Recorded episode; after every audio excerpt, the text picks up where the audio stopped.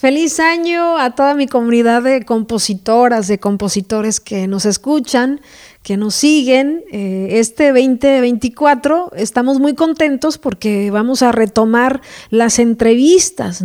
Eh, que hemos realizado durante tanto tiempo a colegas compositoras para darle más visibilidad al trabajo de las mujeres compositoras y también seguiremos con episodios de educación, compartiendo herramientas, compartiendo pues mi experiencia de alguna manera ¿no? dentro de la composición y siempre muy agradecida y, y con la mente mentalidad de aprendizaje también, porque yo aprendo con ustedes. Somos una comunidad que poco a poco va creciendo y me encanta, me encanta eh, cuando me escriben, cuando me dicen que no se pierden este podcast y eso me hace realmente feliz. Así es que les deseo un gran año de mucha abundancia, de mucho amor, de mucha inspiración, por supuesto, y vamos a arrancar este primer capítulo, este primer episodio, dándote a conocer 10 consejos para crear canciones que conecten con la gente.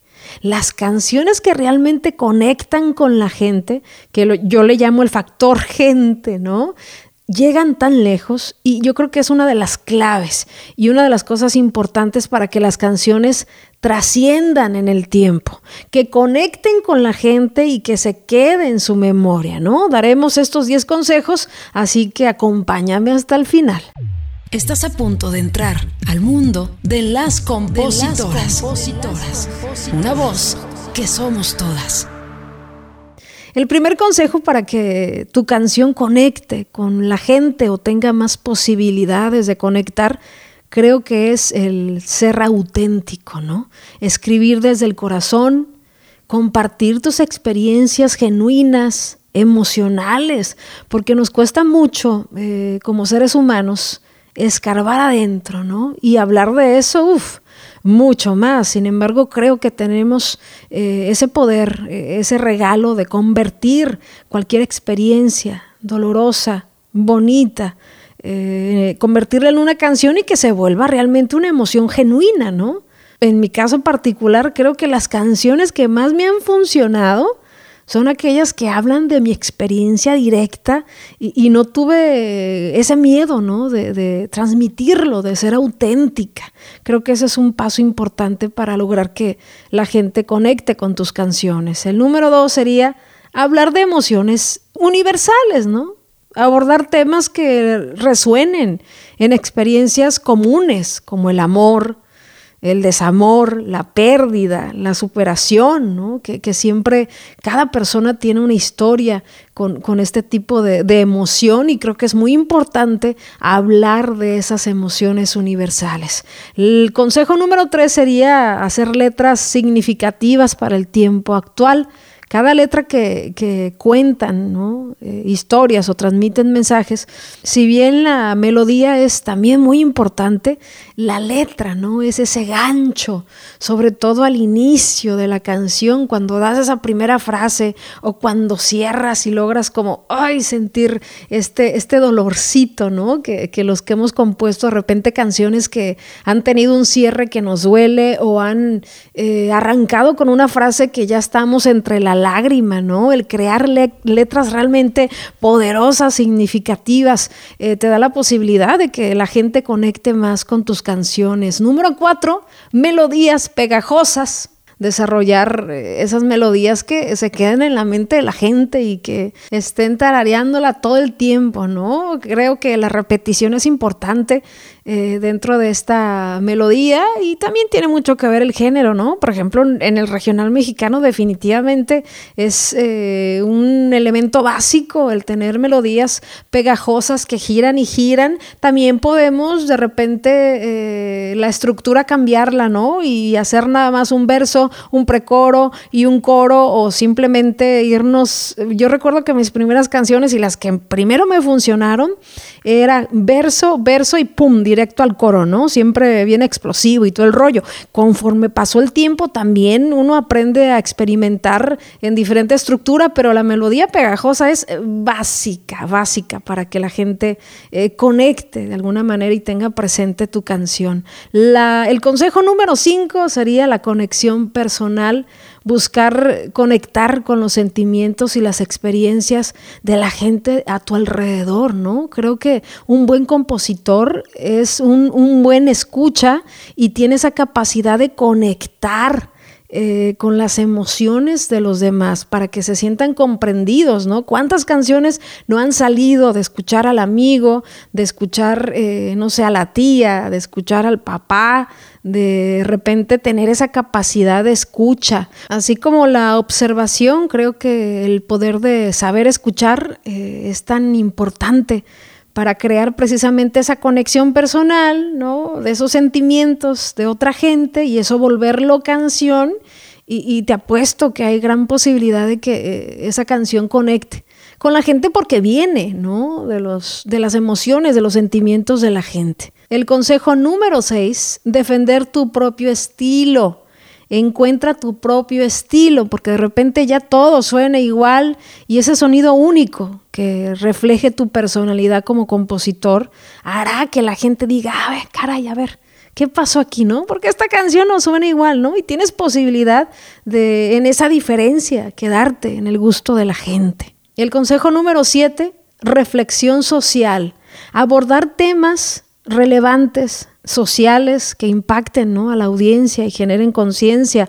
¿Cuántos compositores no han conectado, no sé, con el feminismo, eh, con los niños eh, que sufren de violencia, con tantos y tantos temas sociales que crean conciencia y eso permite ¿no? que tu canción conecte o tenga más posibilidades de conectar con la gente, cuando no solamente es una canción de amor, de desamor, de parranda, sino que hay eh, una canción que genera conciencia, que hace a la gente que se detenga y que piense y le ponga atención. Creo que esa es una gran oportunidad y muchos, me incluyo, ¿no? Dejamos a un lado el involucrarnos más en, temas sociales, en escribir más de estos temas sociales que son tan relevantes y que pueden impactar, ¿no? De forma positiva a, a la gente. El consejo número 8 sería aprovechar la inspiración colectiva.